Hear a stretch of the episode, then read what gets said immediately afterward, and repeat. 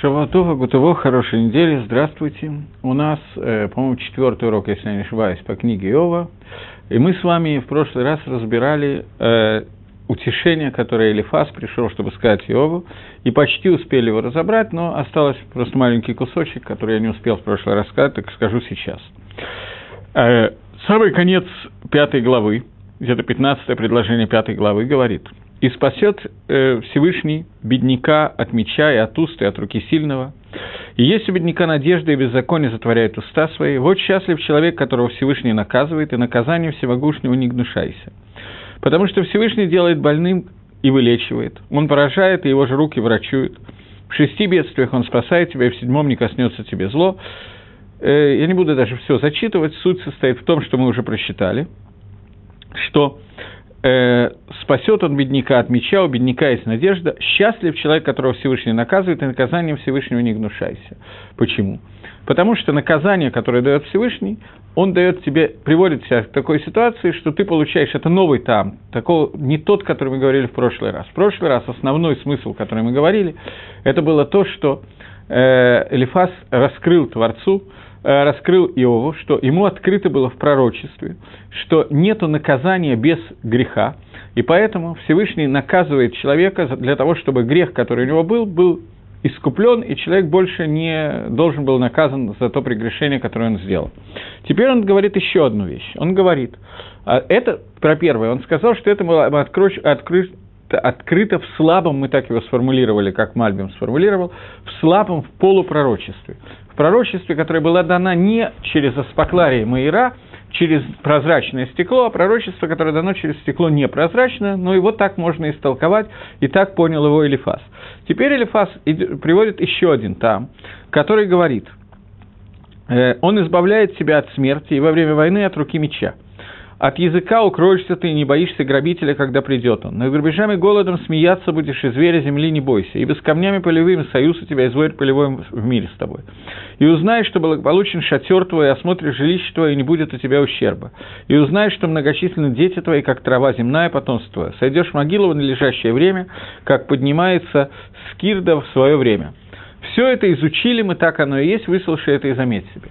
То есть, второй там, который он говорит – Второй смысл, который он говорит, это смысл уже не данный в пророчестве, а про который он говорит в последнем предложении главы, все это изучили мы, и так оно и есть. То есть, есть там, который мне был открыт в пророчестве, что ты, Иов, получил э, э, наказание, потому что у тебя были какие-то авирот, и за эти авирот, эти преступления нужно было каким-то образом их сгладить, убрать, и для того, чтобы их убрать, Всевышнему нужно было наказать человека. Другими словами, на иврите это звучит красивее, скажу на двух языках. Эйн оныш было хет, не может быть наказание без преступления. И вот это первый там, который мне открылся в пророчестве. Есть еще один там, там, который говорит, что когда Всевышний э, вводит человека в состояние, когда ему кажется это очень плохо, тяжело и так далее, то лемайса это часто делается для того, чтобы он не получил более тяжелого испытания, не попал в более тяжелую ситуацию. Как сам Мальбим приводит пример, который мы тоже хорошо знаем, что человек опаздывает на самолет и переживает, что он опаздывает самолет, на самолет потерял кучу денег, не приедет на свадьбу к друге или подруге вовремя и так далее, и так далее. Потом самолет попадает в катастрофу, и он очень радуется, что Всевышний сделал так, что он опоздал на самолет и потерял только кучу денег, а не жизнь. Так здесь тоже говорит э, Элифас, что еще один вид наказания, который мы можем, не, получить, не получив пророчество, можем сами исследовать и понять, что есть вид, когда человек получает Исурим, несчастье, которое в результате приводит к тому, что у человека будет более счастливая, более хорошая жизнь. И это то, что говорит Иев, посмотри, это то, что будет у тебя, ты умрешь счастливым человеком в старости и так далее, и так далее. Вот это изучили мы, и так оно и есть. Это второй этап, с которым, по словам Элифаза, может быть, можно и поспорить, но, тем не менее, Элифазу он кажется верным. Первый там Элифазу кажется бесспорным, потому что он открыт ему в пророчестве. Второй там – это не так. Таким образом, если вы помните, что Элифаза с Евом было три Накуды Махлокиса, вторая и третья – это то, что несчастья, которые пришли к Киеву, это либо, как последний пируш, который мы дали только что, для того, чтобы у него не было более серьезных несчастий, либо потому что было какое-то преступление, как открыто в пророчестве, его надо было исправить с помощью Исурим, это второй там.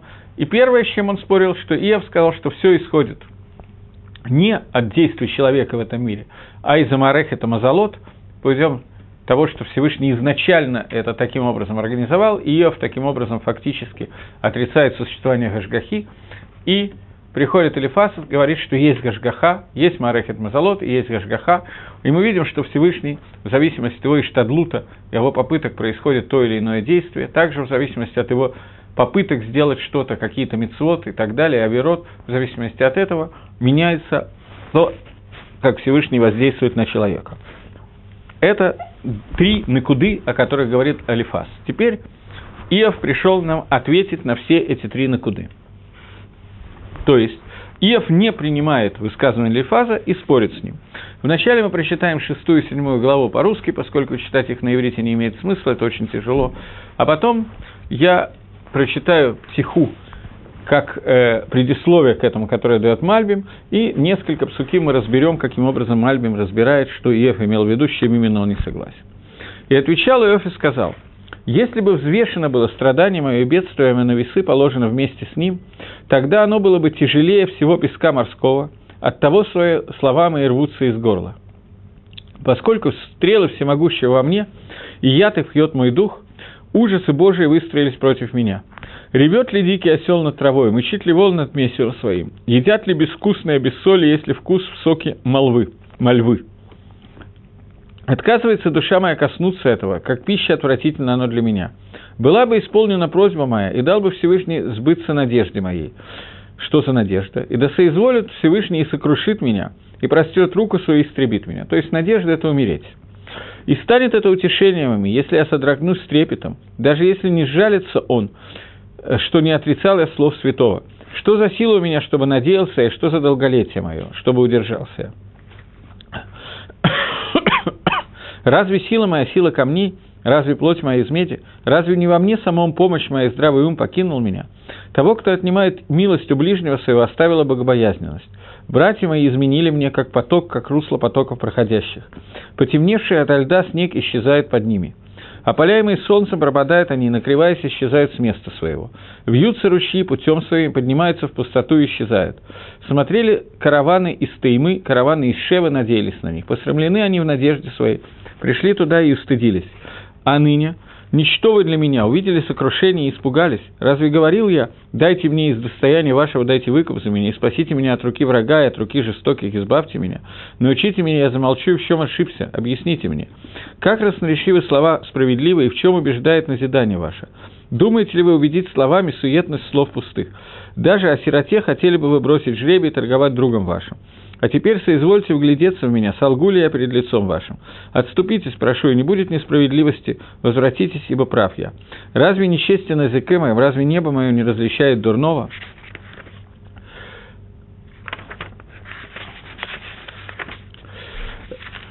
Седьмая глава. «Разве не обозначено человека время службы на земле, и не как дни наемника дни его? Как раб дожидается тени вечерней, как наемник ждет платы своей, так досталось в удел мне месяцы суетные и ночи страдания назначены мне. Когда ложусь, я говорю, когда уж встану, и длится вечер, и ворочаюсь я досыта до утра. Покрыта плоть моя червями и комьями праха, кожа моя иссечена и стаивает. Дни мои бегут быстрее челнока и кончаются без надежды. Вспомни, что лишь дуновение жизнь моя, и не придется глазам моим видеть доброе. Не увидит меня око зрящее, ко мне не обратятся глава твоя, ко мне обратятся глава твои, но уже нет у меня, глаза твои, но уже нет меня. Исчезает облако и уходит, как нисходящая могила не поднимается вновь не вернется больше в дом свой и не узнает его больше места его. Потому что я не буду удерживать уст моих, говорить буду э, в стеснении духа моего, жаловаться буду в горести души моей. Разве море я или морское чудовище составишь ты стражу надо мной? Когда я говорю, я утешит меня постель моя, понесет и разделит со мной жалобу мое ложе мое. Ты ужасаешь меня сновидениями, видениями, пугаешь меня. Предпочитает душа моя смерть существованию костей моих. Надоело мне, ведь не вечно жить мне, оставь меня, ибо тщетны дни мои. Что есть человек, что ты возвеличишь и обращаешь на него внимание? Вспоминаешь его по утрам, каждое мгновение испытываешь его. До какого времени ты не оставишь меня и не отступишь от меня, не дашь мне проглотить слюну мою? Пусть согрешил я, но что я сделал тебе, хранитель человека? Зачем поставил ты меня мишенью к себе, так что я стал в тягость самому себе? Почему ты не прощаешь греха моего и не снимаешь с меня беззакония моего? Ибо ныне в опраху лягу, э, в опрах лягу, и станешь искать меня, но уже нет меня. То. Понятно, что мы будем возвращаться к этим отрывкам, просто чтобы общее такое направления. Теперь я хочу остановиться на птихе, на предисловии, которое дает Мальбим этим кусочкам. В этом предисловии Мальбим выделяет все, что сказал Иов, на пять групп, которые сказаны. И вот эти пять групп. Группа первая, которая говорит, что Ива, Иов пришел для того, чтобы лихазек да то, то есть утвердить, что он правильно говорил в предыдущем, а то, что вся земля и все, что есть на земле, передано Всевышним в управление Мазалот, то есть в Ангага, как мы это определили, и нету Гашгохи. И нету Дина и Хижбона, и нету закона, который связан с действиями, которые делает человек, не имеет значения, хорошие они или плохие, потому что все мухрах, все обязательно, и нету никакого возможности изменить тот гехрех, ту, ту обязательность, которая есть в этом мире, и которая исходит из-за мазали, из-за судьбы. Поэтому нет разницы между праведным и нечестивым, и все это Иов доказывает из-за того, что ему он доказывает, что существует садик, который овед като, садик, который пропадает в своем циткусе, в своей праведности. Э, обратите внимание, что говорил Элифас. Элифас говорил о том, что наказание, которое подвергается цадик, оно нужно, оно временное, и оно потом идет, и оно нужно, чтобы цадик остался жить навеки, во-первых, и чтобы это наказание сняло те преступления, которые у него были, это ему было открыто в виде пророчества. И второе, что цадик э, э, получает эти испытания, которые ему даются, для того, чтобы он не попал в более тяжелую ситуацию, как человек, который опаздывает на самолет и теряет деньги на билет. Иов доказывает из того, что я это доказываю из того, что он говорит, мы видим, что существует садик, который пропадает в своем циткусе. Лифас говорит, что «эйн садик шавет», не может быть садик, который пропадает, и Иов говорит «может». Э, и он это объясняет э, историей, которая случилась с ним, потому что он как, как сосуд, который пропал, и несмотря на то, что он садик Вейшар и так далее. Элифас сказал, что э, зло, которое проблемы, которые приходят э, садику, они, происход... они приходят только на какое-то время, и не может быть такого, что цадик пропадет навсегда. А только цадик получает Исурим из-за тех грехов, которые он сделал, и даже за легкие грехи, которые он сделал, ему нужны Исурим для того, чтобы стереть те авирот, которые были сделаны, и эти Сурим э, Калим приходят на, только на короткое время, на Шаа, для того, чтобы спасти его посредством этого от того, чтобы он пропал на веки веков, и чтобы этот садик остался жить вечно. И поэтому Исурей Иофа, по мнению Лифаза, это именно эти виды Исурим, которые должны потом пройти и которые приходят на, какое-то время, может быть короткое, может быть длинное, потому что в глазах Всевышнего все любое время короткое, но они приходят на время для того, чтобы Иов получил Аламаба, фактически, в переводе на наш язык. Или Фаз сформулировал это иначе, но в переводе на наш язык получил Аламаба, Тхьязамейсим и так далее. От, на это отвечает Иов. Разве из тех Исурим, которые пришли на меня, ты видишь, разве ты не видишь из этих Исурим, что существует садик, который пропадает навсегда? Потому что невозможно ни при каких условиях, чтобы я вернулся и выжил из этой болезни, которая у меня сейчас существует. Потому что я, мака, который я получил, удар, который я получил, это называется макат мавит вакильон. Это называется мака, которая приводит к смерти и к уничтожению. И не может быть от этой махалы никакого спасения. И э, в шестой главе он это потом будет объяснять более подробно, посмотрим, если у нас будет время, мы это посмотрим. Э, и таким образом, если мы уже Иов говорит, если я тебе говорю, что от этой махалы, которую я получил, невозможно спастись, то в этом случае, как же ты можешь меня утешать, говорить, что посредством этих Исурим будет у меня, они будут, мои грехи будут убраны, и они закончатся, и посредством этого я избежу большего зла, которое может быть, и избежу вечного зла, которое может быть, то есть генома, скажем так, или смерти, или полного исчезновения и так далее – и после этого вернусь к жизни, после того, как не осталось у меня никакой надежды. единственное моя, мое стремление, которое есть в этой жизни, это чтобы смерть пришла как можно быстрее, из-за тех болей, которые я постоянно испытываю. Если ты скажешь, что большие авирот, которые существуют, настолько большие, что э, на, на меня есть гзейра, есть распоряжение Всевышнего, что я должен умереть, то я спрошу только одного, что я спрошу, за что у меня такая авейра и какой у меня хет, где это авейра и где хет, который был.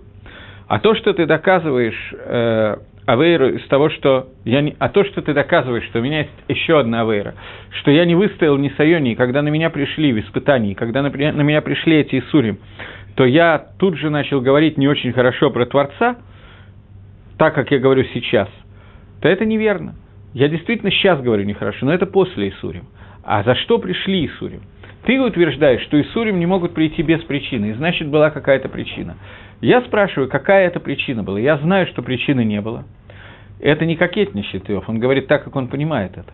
У меня не было ни одной причины для греха. А если ты, как ты сказал, что причина, доказательства моего греха, моей веры, было то, что после того, как пришли Исурим, несчастье, я плохо высказался о Творце, сказал, что нету гашгахи, еще что-то, то я отвечу, что это не может быть причиной несчастья, потому что это случилось после того, как пришли несчастья. До того, как пришли несчастья, не было ни одной авейры, которую я сделал в этом мире.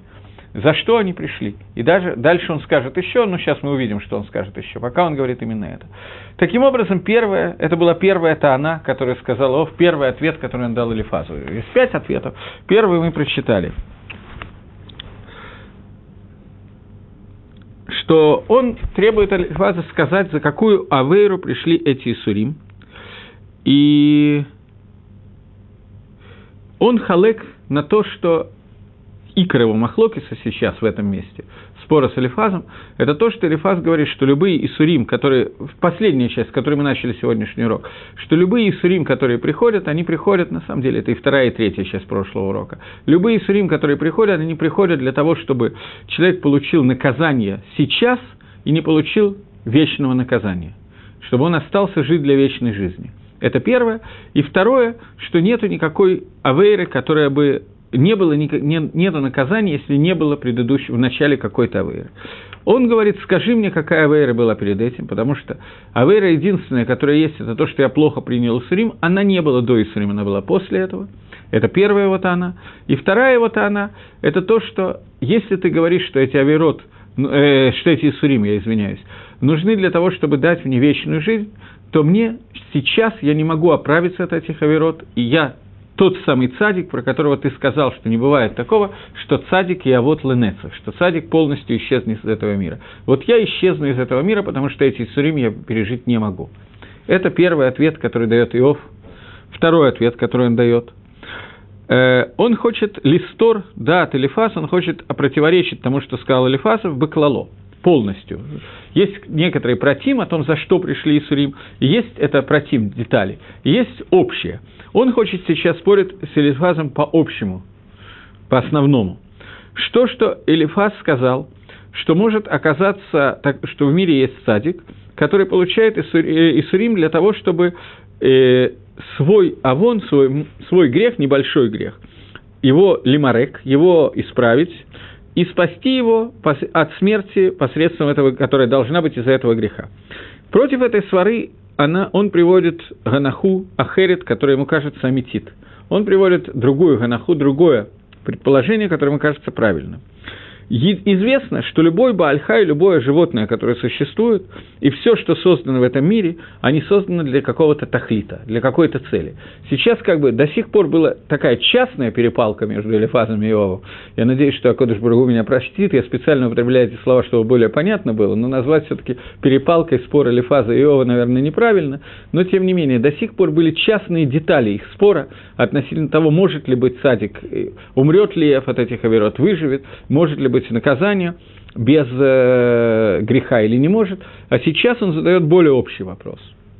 Любое творение, которое создано в этом мире, любой баальхай, любое животное, он создан для определенного тахлита, для определенной цели. И есть э, творения, которые мы не видим никакой цели, ничего в их авойде, для чего они созданы и так далее, а есть, которые мы видим, для чего они созданы, и видим смысл и видим смысл их авойды и их малахи, и их действий, которые они делают в этом мире.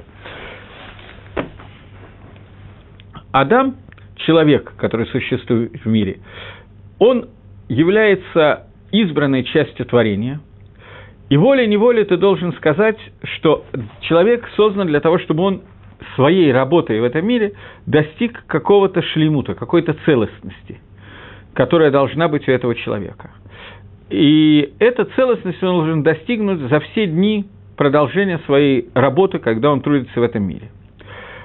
Но существует два магалаха, два пути, как объяснить, как это может произойти.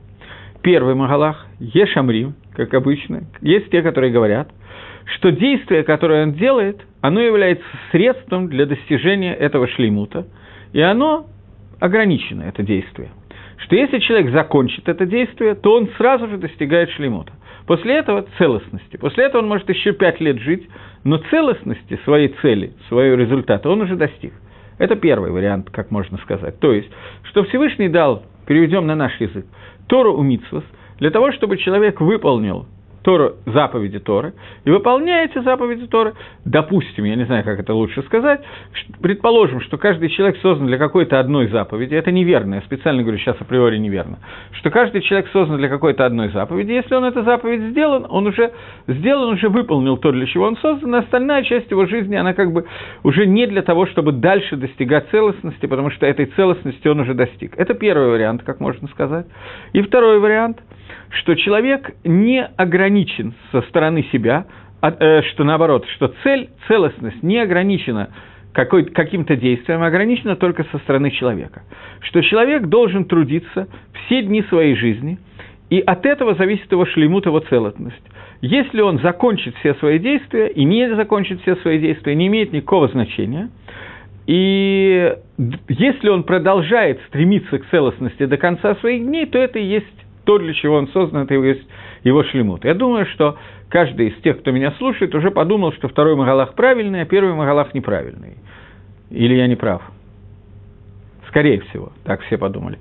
Если вы так подумали, то я отвлекусь на немножко от Мальбима, то у вас есть доказательства. Доказательство Мишна в трактате Перкиавод, которое говорит, что «Ло алейха малаха лигмор, ло атабен хорин лейт патер мимену».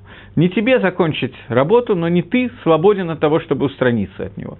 То есть человек должен работать до конца своих дней, для этого он создан, и это лихойра есть шлемут. На первый взгляд это пшат в Мишне Перкиавод. И когда я читал этого Мальбима, я удивился, почему Мальбим не привел доказательства того, что э, вот у нас написано, что такое шлемут, есть Мишна в Перкиавод. Но Мальбим оказался хитрее меня, вероятно, кроме Мишны Перкиавод, он еще смотрел некоторые геморроты и другие вещи. И он говорит, что вот мы находим, что на тему того, этих две вещи, это Махлокис Амараем в Геморе. Я не знаю, как Амараем и Старим с Мишной Перкиавод, почему моя кушья не кушья. Мне она кажется трудностью на одного из Амараем, но тем не менее Мальбиму не кажется. И вот он говорит, что мы нашли плукту, спор в э, Геморе Сангетлина Дав Куф Юталев. Там сказана такая фраза «Опара пигалы блихок» раскроет э, уста без закона. Что это значит? Рейшлакиш, Амар говорит Рейшлакиш, что тот, кто не исполнил даже одного закона, он юрет в геном. И говорит Раби Йохан, он спускается в геном. Говорит Раби Йоханан, тот, у кого остался один закон, он спускается в геном. Объясняет Гемора, что по Рейшлакишу, Пнай Шлемута, условие достижения по целостности человека, это исполнение всей Торы без, без остатка. По мнению Раби Йоханана, достаточно исполнить один закон, потому что шлеймут, целостность человека, зависит от того, что он должен сделать все, что он мог сделать в течение своей жизни. Даже если это одна митсва, это достаточно, этим он достиг шлемута. И на первый взгляд здесь написано, что э, Махлоки с Раби Йохана и Ришлакиша состоит в том, что человек для того, чтобы достигнуть шлемута, должен сделать то действие, которое ему нужно сделать, и в этом случае он сделал, несмотря на то, что он оставил какие-то остальные, потому что то, для, то чего ему не хватало, он уже сделал, он и шлим, это он восполнил себя. И по второму мнению, он должен работать все дни жизни своей, даже если он сделал всего одно позитивное действие, но Всевышний ему не дал возможность сделать остальных, это и есть его шлимут. Это Махлокис Лихойра в Геморе. Э, теперь говорит Рамбов, э, Райвит, э, Мальбим, извините. Я просто, почему я Рамбам? Я, я отвлекусь. Я очень хотел на уроках пытаться не отвлекаться от Мальбима и говорить их Магалхим, и только его Магалах, но это мне делать трудно, поскольку он связан, он все-таки читал много книг Мальбим. Я немного, но тоже читал. Поэтому я хочу сказать, что существует э, Пируш Мишнаес на Масекет Макот. Последняя Мишна Масехта Макот говорит о том, что э, она часто читается людьми, которые учат Перкиавод, там она приведена в качестве послесловия к Перкиавод, Раца Кодыш Баругу, хотя на Перкиавод не имеет отношения, Раца Кодыш Баругу ли закотет Израиль, хотел Всевышний ли закотет Израиль, удостоить Израиля, в Ехах Рибелагем Тора Умисус. Поэтому прибавил сделанным очень много Торы и Мицвод, для того, чтобы у них было много сход. То. Обычное объяснение сейчас оставлю в стороне, я не знаю, какие объяснения, кто знает на эту тему. Есть очень известное, очень интересное объяснение товарища Рамбама на эту Мишну. Рамбам написал Пируш Мишнаес, кроме своей работы Мишна Тойра, основной работы Рамбама, он написал Пируш, объяснение на все Мишнайот, которые были написаны. И в Пируш Мишнаес на эту Мису он пишет, что Каймалан, известна нам такая галаха, что человек, который выполняет одну мицу, одну, единственную, но полностью лишма, без каких-то э, добавок, каванот, намерений, лоли шма, лола шем шамаем, все, что он делает, он делает только лошем шамаем, в этом случае человек получает хелек валамаба. В этом случае человек делает, получает хелек валамаба. И говорит Рамбам, что Агодыш Барагу изобрел, сделал, создал в мире 613 заповедей Торы – и дал нам, народу Израиля, 613 заповедей Торы, и теперь невозможно, чтобы человек за всю свою жизнь, выполняя все заповеди, не получилось так, чтобы какую-то одну из заповедей один раз он не сделал полностью лишма. Поскольку это невозможно, я бы, честно говоря, поспорил с Рамбовым и сказал, что таки возможно. Но я надеюсь, что Рамбом прав, потому что, на первый взгляд, мы прекрасно справляемся с тем, что все мецвод, которые мы делаем, мы делаем с многими-многими каванот лолишма, лова имя небес, лова имя миц, нева имя мицу и так далее. Но Рамбам считает, что человек не может такого быть, что в течение жизни он не сделает хотя бы одну мицу полностью лишма. И тогда он сразу получит хелек валамаба. Лихойра – это как мнение Рейшлакиша в Геморе, которое сказано, что если он сделал одно действие, этого достаточно, несмотря на то, что у него были возможности сделать какие-то другие. Может быть, это недостаточно для шлеймута, но это для, достаточно для того, чтобы получить хелек валамаба. Это пишет Рамба Мифураж. С другой стороны, Мишна в Перкеавод пишет, что ла алейха малаха лигмор, валу атабен хорин литпатермими. Но не тебе закончить работу, но и ты свободен, чтобы от нее устраниться. На первый взгляд, Йохан и Рейшлакиш, и тот, и другой, они как бы могут, и то, и другое может быть верно. То есть это не, не сатер. Человек может получить свое дело в будущем мире и достигнуть какого-то шлеймута определенного, сделав одну мицу полностью лишма, и это Кавана Рейшлакиша и Рамбова. Человек, который всю жизнь потратил на труд для того, чтобы служить Всевышнему, даже если у него было очень мало времени, он очень мало успел сделать, тем не менее он получит награду за то, что он сделал, потому что все, что он мог, он сделал. Лихойра и то, и другое верно. Так что я не знаю точно, Махлокис это в Геморе. Здесь написано, что это Махлокис. Но Лихойра и то, и другое может дополнить одно другое. Но, тем не менее, э, остановимся на том, что есть два таких мнения. Но в любом случае, говорит Иов, что существует две возможности достигнуть шлеймута. Либо шлеймут достигается тем, что человек работает ни на секунду не отвлекаясь только на вода Дашем, либо шлемут э, э, достигается тем, что человек делает одно действие, то, от которого оно требуется, и им достигает шлеймута. Говорит Иов, что в тот момент, когда на меня Всевышний навел такие Исурим, которые он на меня навел, то тем самым он убрал от меня возможность какое-то время лаавот лашем, какое-то время делать авадат гашем. Поэтому все время, пока у меня есть Исурим, у меня нету Авадат Гашем, у меня нет службы Всевышнему, у меня нету никакой гехитимца, у меня нету никакой возможности ни по мнению Ришлакиша, ни по мнению Раби Йоханана достигнуть шлемута. Поэтому, таким образом, эти Исурим, они не имеют смысла, потому что весь смысл человека достигнуть шлемута, и эти Исурим бессмысленны. Таким образом, с чем спорит Иов? Ты или Фас говоришь, что Таам, смысл и Сурим, это то, что у человека есть хет, и этот хет надо лимарек, его надо убрать, стереть. И стереть его можно только посредством Сурим. Я прихожу, Иов, и говорю тебе, что посредством Сурим эту авейру стереть нельзя. Во-первых, я, первая часть, я спорил, что авейры вообще нету. Авейра появилась только после Исурим. Второе, с чем я спорю, что по существу дела, Бофен Клали – если ты прав, если бы Исурим действительно были, а Авейры пришли, чтобы убрать эти Исурим, то они не могут убрать Исурим. Авейры, наоборот, добавляют Исурим добавляют кавейрот. Если раньше я мог в это, это время потратить на то, чтобы лашлим себя, восполнить себя, сделать то, что от меня требует Хашем, по Раби Йоханану и по Решлакишу, то теперь я этого делать не могу. Это невозможно. Лемайсы. Ев здесь коснулся известной драши, известного Мидраша, который говорит о том, что Исурим делится на два уровня. Есть Исурим Мира и Исурим Миагава. Есть Исурим из страха перед Всевышним, есть Исурим Миагава, который Всевышний посылает из-за любви.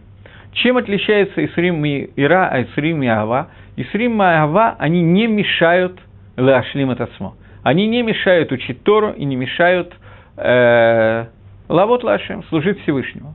Этот вид Исурим, который действительно может каким-то образом э, лашлим человека, он может по мнению Иова, он, поскольку, с одной стороны, он не мешает Леашлим, а с другой стороны, может быть, Элифас прав, то, что ему открылось на Виюте, если ты скажешь, что он прав, и что они стирают Аверот, то можно понять, что они стирают Аверу, и при этом я Машлим Алецму. Но, говорит Иов, посмотри на мои Исурим. Исурим – это не Исурим Миава, это Исурим, который, при которых я не могу Леашлим Атасмо. Я не могу сделать то, для чего я создан. А если это так, то это никак не может чтобы быть, чтобы эти Исурим пришли для того, о чем ты говорил, что они пришли для того, чтобы исправить те хатаим, которые я сделал. Даже если это хатаим ты найдешь. Э, я тоже немножко хочу отвлечься. Есть известная, я не знаю, не помню от имени кого я это слышал, я знаю от кого я слышал, но не помню от имени кого я это слышал, что человек, которому, не дай Бог, приходит Исурим, Исурим приходит, может быть, Миира, может быть, Миагава, но человек в состоянии эти Исурим перевернуть и сделать из них Исурим Миагава. Поскольку Исурим Миагава – это те Исурим, которые не мешают человеку учить Тору и делать митсус, то если во время Исурим он будет продолжать учить Тору и делать митсус, то он перевернет эти Исурим и воздвигнет их на уровень Исурим Миагава, про которые в Геморе Брохас сказано, что э, нет высшего схара, чем этот схар, который, о котором мы говорим. Таким образом, можно путем того, что мы, несмотря на Исурим, постараемся, тем не менее, учить Тору и делать мицвод, то таким образом мы придем к тому, что эти Исурим станут Исурим не Мира, а Миава. Это просто в связи с тем, что сейчас мне пришел какой-то вопрос, я постараюсь его прочитать. Одну секундочку, он увеличивается.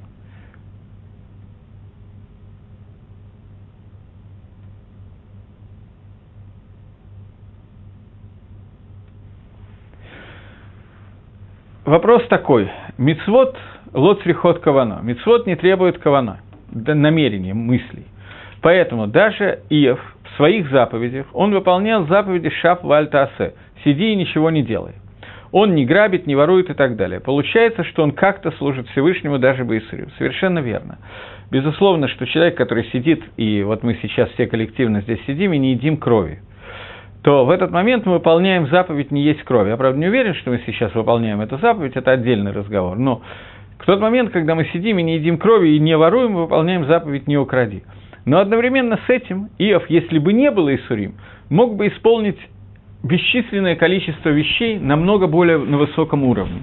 Поэтому Исурим привели к тому, что он эти вещи не сделал. И то, что он сидит и не ворует в этот момент, это несопоставимо с той авойдой, с той службой, которую он мог сделать, если бы Исурим не было. Это та она, которую Иов Таэн, Алиба де Мальбим, по мнению Мальбима, когда он спорит с Элифазом. Секунду.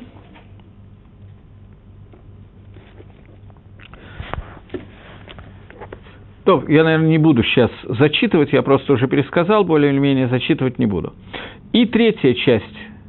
По мнению Элифаза, Ирусим, э, Исурим нужны для того, чтобы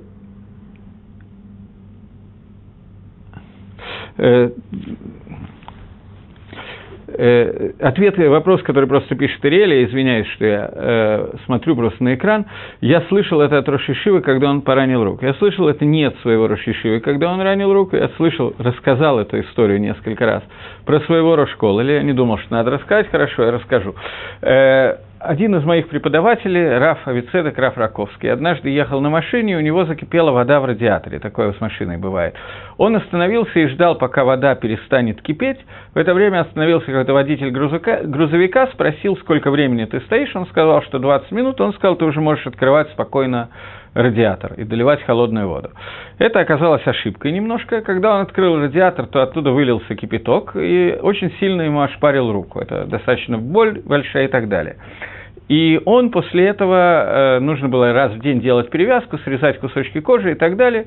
И тогда он мне сказал, он во время перевязки старался сидеть и учиться. И вот мне он сказал, кто, что от кого-то он слышал, я не помню от кого, это я имел в виду, что человек, который во время, когда у него есть Исурим, несмотря на боль и так далее, учит Тору, то он превращает это Исурим из Исурим Миира в Исурим Миагава, в Исурим, которые пришли из-за любви к Всевышнему, поэтому это поднимает уровень этих Исурим, и он получает очень большую награду. Поэтому во время, когда мы привязывали руку, он э, старался сидеть и учить Гемору, напевая вслух и объясняя Тосфос и так далее.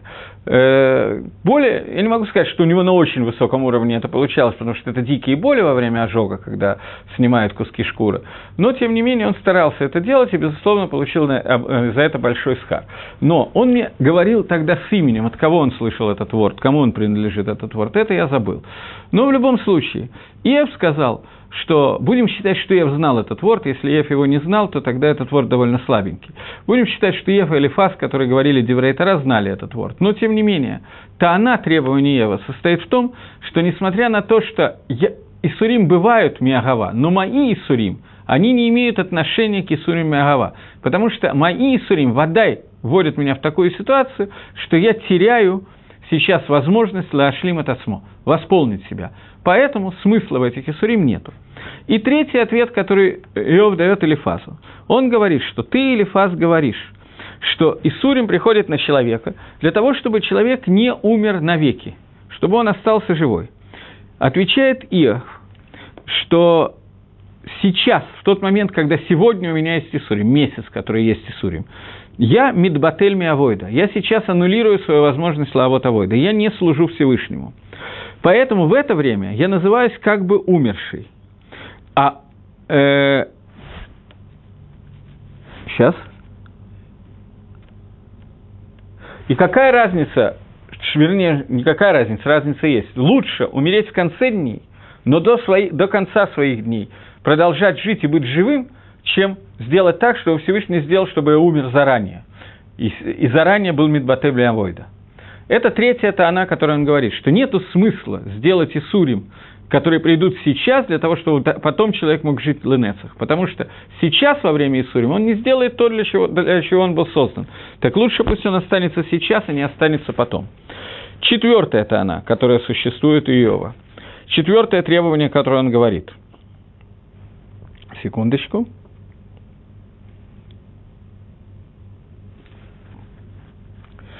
Из-за того, что здесь есть ремес, намек на то, что существует такое понятие, как тьяда мейсим, как воскрешение из мертвых. Э, из того, что Элифаз говорит, что это лучше, чем лавот ленецах, чем пропасть навсегда, то лучше на какое-то время, чтобы человек был бейсурим, но потом навсегда он остался хай ленецах и так далее. Навсегда остался жив. На это отвечает Ев, что Ев отрицает понятие тхеза мейсим. Вот здесь уже мы приходим к тому, что Ев делает уже более серьезную вещь. Таким образом, он отрицает две вещи. Гашгаха протит, частное влияние Творца, говоря, что все зависит только от Марех и Тамазалот, первое. И второе, что он отрицает, он отрицает Ашгаха протит. Так же, как он отрицает возможность пхиры и гашгохи, и все говорит, что все зависит от природы и от мазалот, также он отрицает э, тхьязамейсим, э, воскрешение из мертвых и награду, которая будет в будущем мире. И это то, что сказали в Геморе, приведено, что сказа, сказали Хазаль, приведены Хазаль, что Иов кафар бытхия замейсим, что Иов отрицает тхия замейсим. Это отрицание, это его четвертая тона, которая он говорит, о том, что ты, Элифас, говоришь, что из этих Исурим, которые есть сегодня, я не получу награды э, в Инецах, вечные награды, то есть Тхиатамейсим, Иов говорит, что ее и так не может быть. Пятое, пятый пункт, по которому Иов спорит с э, Элифазом. Ты, Элифаз, говоришь, что основную часть шувы, которую ты дал, что ту, те, те Исурим, которые на меня пришли, они пришли на меня из-за авирот, который я сделал, ты получил Беневуа, пророчестве ночью, на это отвечает Иов, что если действительно так, как ты говоришь, что тебе явился Ашем и сказал об этом, то это неправдоподобно. Почему? Потому что в такой ситуации следовало бы для Всевышнего, чтобы этот дибур, чтобы это пророчество получил я, а не ты. И тогда э, мой, мой дух мог бы как-то это принять. А принять через посредника я это не могу. И это непонятная вещь, непонятная причина, почему то, что положено было сообщить мне, вдруг пришло и сообщается через тебя. Это пятый пункт. И, и, секундочку. И последний пункт, что Ев, то, что он уже говорил раньше, приходит сказать относительно Гашгахи, что не может такого быть, что Всевышний судит человека, Бегашгаха протит. Это одна из самых страшных вещей, в которых можно упрекнуть Еву, но Мальбим в этом не стесняется. Тхиазамейсими это. Собственно, есть Хазаль, которые так говорят, поэтому Мальбим просто находит это в Суким. Говорит Мальбим, что считает Иов, что не может быть, чтобы человек судился Всевышним на уровне Гашгахи постоянным влиянием, что Всевышний следил за каждым и каждым человеком, Бумиюхат, отдельно, и на каждого человека делал отдельное воздействие и так далее, постоянное, э, что также настолько, что также количество Исурим, Миспар Исурим, которые у него есть, должны быть точно измерены и приведены от Всевышнего, так, чтобы чуть больше он уже не может выдержать, а чуть меньше этого еще недостаточно. И как ты можешь сказать, что человек согрешил, и за его грех будет такая вот шмира, такая вот охрана со стороны Всевышнего, в Абратиют, в частности, во всех деталях и так далее, что это заставит его э, сейчас, э, что Всевышний будет охранять этого человека для того, чтобы человек не умер от своей болезни, а только получил э, Исурим до последней границы жизни и так далее. Разве есть у Всевышнего какой-то цорох, какая-то необходимость для того, чтобы существовал каждый конкретный человек? И какой гефсет, что потеряется из э, того, что человек согрешит, и какой ревах будет из его шлемута, из того, что какой-то человек восполнит себя, и то, что человек существует, какой, в чем смысл этого? Что все это очень далеко от философии, как говорит Иов. Точка. Таким образом, шесть пунктов – по которым Иов спорит с Элифазом, шесть пунктов, которыми он отвечает Элифазу на все райот, которые сказал Элифаз. И эти шесть пунктов я зачитал сейчас в стихе. Теперь надо посмотреть, как они входят в псуким, которые мы читали. Я не буду сейчас разбирать все псуким, но часть псуким я хочу вернуться и разобрать. Как начинается шестая глава Иова? Она начинается, и отвечал и сказал, «Если бы взвешено было страдание мое и бедствие на весы положено вместе с ним, то оно было бы тяжелее всего песка морского.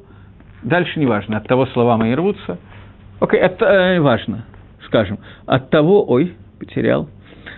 От того слова мои рвутся из горла. Говорит Мальбин, что Иов говорит, что если ты говоришь, Элифас, что все Исурим, они пришли для того, чтобы лимарек каким-то образом убрать те авейрот, которые были сделаны человеком то я знаю авирот, который я сделал, и авирот, который я сделал, они слишком маленькие по сравнению с теми Исурим, которые пришли. Вначале я говорил, что у него вообще нет авирот. Он говорит, даже если ты найдешь те авирот, которые у меня есть, они несопоставимы по весу с теми Исурим, которые приходят сейчас на меня, приводятся Всевышним. Поэтому Смотрите, как это написано в Суким. Если взвешено было страдание мое, если ты возьмешь весы, две чаши весов, на одну положишь мое страдание и беды, а на другую положишь шаверот, то он будет тяжелее всего песка морского, не говоря про тиаверот. Поэтому слова мои рвутся из горла. Я хочу сказать тебе, что ты говоришь неверно. У меня есть доказательство того, что ты говоришь неверно. Э, Элифас привел доказательство, что Иов, его лев – его сердце не шалым со Всевышним, его сердце не целостно со Всевышним. Какое доказательство, которое приводит Элифас, что Иов не выстоял в том Нисайоне, и сразу же с первого, Нисайона, с первого испытания, которое у него было, с тех Исурим, которые у него произошли, он сразу же стал роптать на Всевышнего. И это рая, это доказательство, говорит Элифас, что он не служил Всевышнему из любви и так далее. На это отвечает Ев, что если ты возьмешь весь мой гнев и все, что я сказал, даже после того, как на меня пришли Исурим, и положишь их на часу весов, то все мои тлунот, все мои претензии, которые у меня есть, положишь на чашу весов, то посмотри, как легко перевесит чаша весов моих Исурим эту чашу. То есть Иов утверждает, я не знаю, откуда Иова могло быть, как Мальбим это учит, я не знаю, откуда у Иова могла, могли быть весы, на которые он мог сравнить свои Исурим с теми авирот, которые он сделал. Но ему это было пошут, для него это было очевидно. И я уже не первый раз слышу про людей, которые Баалим и Сурим, у которых был, были большие Исурим, я скажу, может быть, это неверно, но э, один человек говорил о том, что те Исурим, которые у него пришли в этом мире, они явно выше, чем за, за этот Гилгуль, он сказал, они явно больше, чем требуется для этого Гилгуля. Вероятно, он сказал, я расплачиваюсь за, проч, за прошлый Гилгуль, за прошлые рождения, которые были. Я не знаю, откуда он считал, каким образом он измерил и так далее, но Иов – это книга, написанная в Танахе, и вроде как Таана Иова, Таана Нахана, что действительно и сурим, которые на него пришли, это непропорционально больше, чем то, что он сделал. Нам сейчас очень легко это рассуждать, потому что первые две главы Иова нам сказали уже, мы знаем ответ на вопрос, почему к Иову пришли все эти несчастья. Иов его не знает. Но он видит, что ответ, который дает Элифас, ответ неверный. Третий из друзей Ева, в конце концов, дает верный ответ. Пока ответ, который дан, ответ неверный. Поэтому вчера, на прошлом занятии, вернее, один из людей, который меня слушал, обвинял меня в том, что я из Элифаса сделал очень позитивного героя, хорошего, а Элифас вроде как говорит все правильно, и Деврей Тара говорит и так далее, а он же вроде как сын Исава, как же он может быть такой хороший? Во-первых, Элифас, несмотря на то, что он сын Исава, Таамим Шельтара он может знать, смысл Тора он может понимать верно. Во-вторых, в данном случае он понял его неверно. Иев опроверг все, что он говорит – и это опровержение верное опровержение, поэтому он отказался его принять. Иов был садик. Мы это знаем, нам это сказали уже в, первом, в первой главе. Поэтому если бы Иов услышал правильное утешение, то он бы его принял. До сих пор он просто знает, что Элифаз говорит неверно, поэтому он с этим спорит. Окей, теперь э, э, четвертое предложение говорит – Стрелы, э, секундочку, стрелы Всевышнего во мне, и яд пьет дух мой, и ужасы Божии выстроились против меня. Э, Элифаз говорит, что Исурим пришли для того, чтобы сделать Иову Тава. Я извиняюсь, что я не реагирую на все вопросы, которые есть, но э, сейчас я не буду это делать.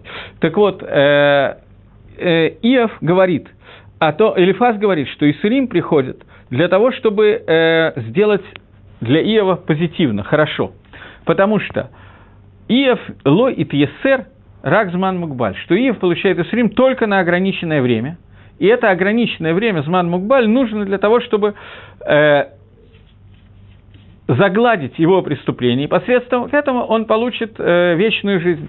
Вместо вечного оныша, который ему должен был бы получить, он получит э, прощение за все оверот. То есть Элифас решил, что существует садик, который получает Исурим, но не может быть садика, который пропадает в этом мире. Ницхиют, вечность, садик обязательно получит, праведник всегда получит. Это мы уже говорили, что это было второе, э, когда я говорил про предисловие, это то, что говорил Иов. Отвечает на это Иов, потому что есть Исурим, из тех Исурим, которые пришли мне, говорит Иов, есть рая, доказательство, что существует садик, который пропадает навсегда – Потому что невозможно вылечиться от этих Исурим. И от этой болезни, чтобы увидеть свет в этой жизни, уже невозможно. Потому что у больного невозможно ему вылечиться, а только если есть один из двух путей, которые существуют. Либо, если он не халеми сукан, не опасно больной человек, либо, если у него настолько сильное тело, что по своей природе он может выдержать даже тяжелые болезни. А говорит Иов, те болезни, которые на меня привел Всевышний, убрав 20 моих детей, 10 дочек, 10 сыновей, и все болезни кожи и так далее, которые у меня сейчас есть, они меня ослабили настолько, что от этого и в Шарли Тропот. От этого невозможно выздороветь. И каким образом Иов это сообщает? Он говорит, потому что стрелы Всевышнего во мне, и яд их пьет дух мой – То есть я уже за, так наказан Всевышним, так им поражен, что яд, который там находится, он сделает так, что я не могу выздороветь от этих болезней. Это технически вещь невозможная. Э, окей. Теперь я пропускаю несколько кусочков, потому что я хочу сказать то, что мне кажется важным сказать. Э, секундочку была бы лишь исполнена просьба моя, и дал бы Всевышний сбыться надежде моей, и соизволит Всевышний и сокрутит меня, э, сокрушит меня, сокрушит меня, и прострет руку и истребит меня. Восьмое девятое предложение.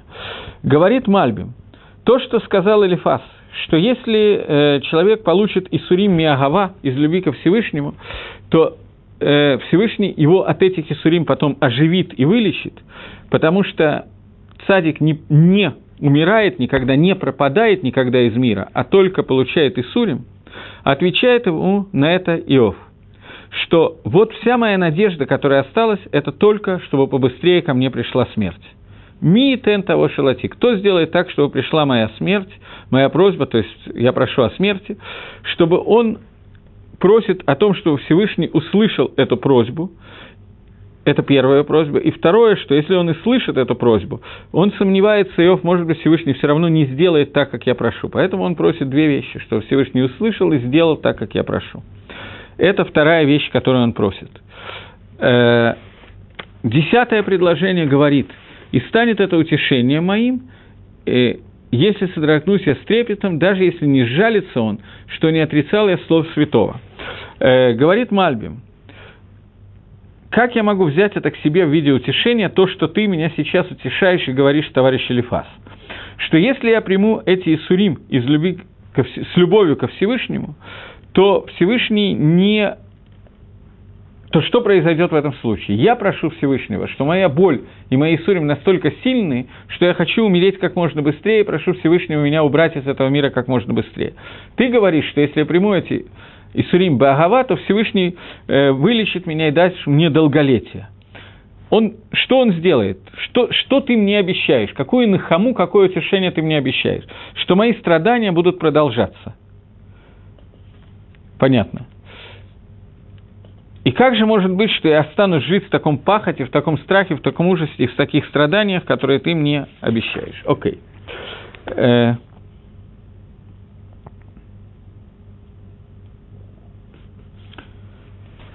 я вижу, что у меня мало времени, я немножечко перескочу тогда и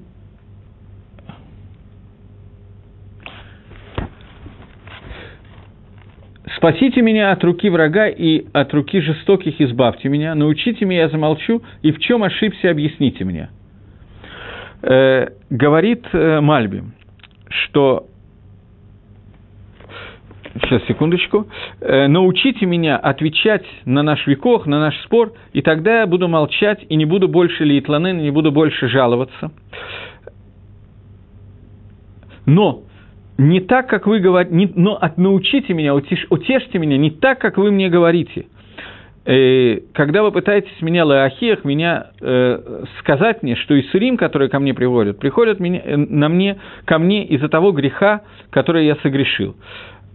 А это и есть, собственно, наш спор между нами. Я говорю, что я не согрешил, а вы, говорите, а вы мне отвечаете, что из-за греха, который ты сделал, из-за этого греха к тебе приходит Исурим. У нас спор Минеюбей. У нас спор от начала до конца. Я говорю, что какого греха в принципе нет, а вы отвечаете, что за это ты наказан, за те грехи, которые ты сделал. Это я принять не могу. Дайте мне такую нахаму, которая будет нахама амити, истинная нахама от которой я могу действительно получить на, э, нахаму, э, свою нахаму. Окей, еще кусочек. В самом конце этого, этого, э, этой главы. «Отступитесь, прошу вас, и не будет несправедливости. Возвратитесь же, ибо прав я. Разве не честие на языке моем, и разве небо мое не различает дурного?» э, Говорит Мальбим, что имеется в виду, что вы говорите, что я согрешил, а я отказываюсь от этого и говорю, что я цадик, что я праведник. Это можно оспорить одно из двумя способами. Либо вы скажете, что я знаю, что э, на самом деле я не праведен, а я говорю ложь и авла, ну, ложь. На это я вам отвечаю, что «эн балашани авла», что разве есть у меня в языке ложь, разве я обманываю? Я говорю так, как я это вижу. И второй, что я ошибаюсь, потому что у меня нету дата, у меня нету знания, знать, согрешил я или нет. Поэтому я цатик только в своих глазах и в своем демьоне, в своем изображении и так далее. На это я говорю – Гаим гахи лои хин хавот ледат машиу гавава авон ашерхата. Разве человек не может сам знать тот грех, который он согрешил? Я говорю, что это не так. Я знаю, что у меня нет авейрот. Единственная авейра, которую ты приводишь, это авейра, которая случилась после Исурим, но даже она, тот и тланунут, те претензии, которые я сказал, даже они неравномерны тому, что сделал со мной Всевышний. Это шестая глава, где отвечает Мальбим, говорит, что Иов отвечает на две из, э, два из пяти ответов, которые он дал. В седьмой главе он остальные, отвечает на остальные ответы, а я уже не очень успеваю это сделать. Посмотрим, может быть, часть я все-таки успею. Разве не обозначено человека время службы на земле и не так, как дни наемника дни его? Как раб дожидается тени вечерней, и как наемник ждет платы своей. Так досталось в удел мне месяцы суетные и ночи страдания. Иов говорит о том, что существует цель, которая поставил Всевышний перед человеком в этом мире, цель, которая говорит, что мы должны э, дождаться, получить, заработать шлейму целостность в этом мире. И эта целостность возможна одной из двумя путями. Либо постоянная работа до конца своих дней, либо напряженная работа для того, чтобы достигнуть этой цели как можно быстрее. Как мы уже говорили, что Ев говорит, что посмотрите на мои дни и на мои ночи. Человеку обозначено время службы на земле – или как дни наемника, или как дни раба, который дожидается и так далее. А мне осталось в удел месяцы суетные и ночи страдания назначены мне. Мои дни, мои месяцы, мои ночи – это не то время, которое в результате я могу посвятить Авада Дашем из-за тех службы Всевышнего, извините за иврит, из-за тех Иссурим, из-за тех несчастий, которые приходят ко мне. Поэтому я не могу сказать, что Исурим могут каким-то образом, лимарек хатаим, каким-то образом могут исправить те авирот, которые были сделаны, потому что они мешают достигнуть шлеймута. Ой-ой-ой, да, сейчас. Четвертое предложение говорит, когда ложусь, я говорю, когда я встану, и длится вечность, и ворочаюсь я досыта до утра. Говорит Мальбим, что если я лег спать в начале ночи, то я думаю, когда я поднимусь, в то время, которое я ворочаюсь, я не знаю, как это сказать, с вечера, когда еще было э, свет, то, ладно, не, можно пропустить, секунду.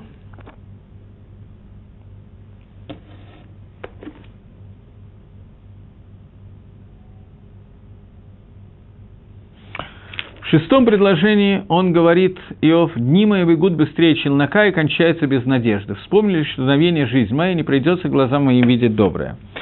Говорит Мальбим, что для того, чтобы достигнуть шлемута, это зависит от времени. Достижение шлемута, целостности человека, его работы, зависит от времени.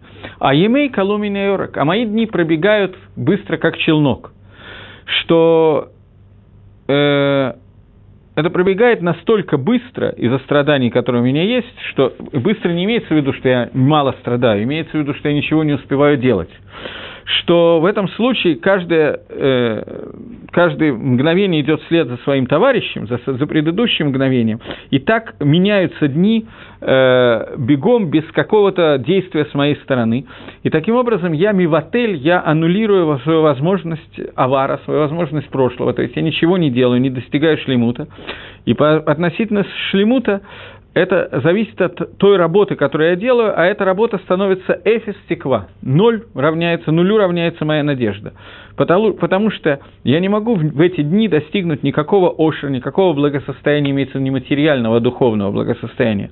Поэтому как же это может быть, что это сделал Всевышний для добро, для того, чтобы я исправил что-то и достиг шлемута, когда это невозможно? Еще одну тану, которую он говорит в седьмом предложении, он говорит, э, что если ты скажешь, что человек, цадик, получает наказание, наказание э, на какой-то час для того, чтобы в дальнейшем он не должен был получать наказание на ленецах, на постоянно, на после времени, э, а по мнению что такое ленецах? Ленецах, по мнению Иова, это смерть, потому что Иов отрицает хиазамейсим. То поэтому, по, об этом говорит Иов, что вот в это время, которое мы сейчас находимся, оно подобно, как будто человек в это время уже умер и не может работать и действовать, производить какие-то действия для того, чтобы достигнуть шлемута, который является сутью, целью его жизни. Поэтому какой ревах, какой, какой плюс в том, что э, человек э, какое-то количество своих дней сейчас проводит Висурим для того, чтобы в конце дней он не был вырван из этого и так далее. Все равно, лучше бы, чтобы он э, провел это время как бы сказать, хорошо, позитивно и так далее для достижения шлеймута, а в конце дней умер немножко раньше, но Исурим у него не было. То есть никакого смысла в этих Исурим нету, поскольку Исурим сегодня не дает мне достигнуть шлеймута, а завтра... То, я вижу, что у меня кончается время, я все-таки, несмотря на то, что я хотел закончить эту главу, я думаю, что я в следующий урок закончу еще несколько слов, скажу о Вику Хиеве, мы перейдем к следующей главе, к следующим главам, которые начинают уже рассказывать о Таане, который, об утешении, которое делает второй из друзей Иова. Всего доброго, Гудшабес.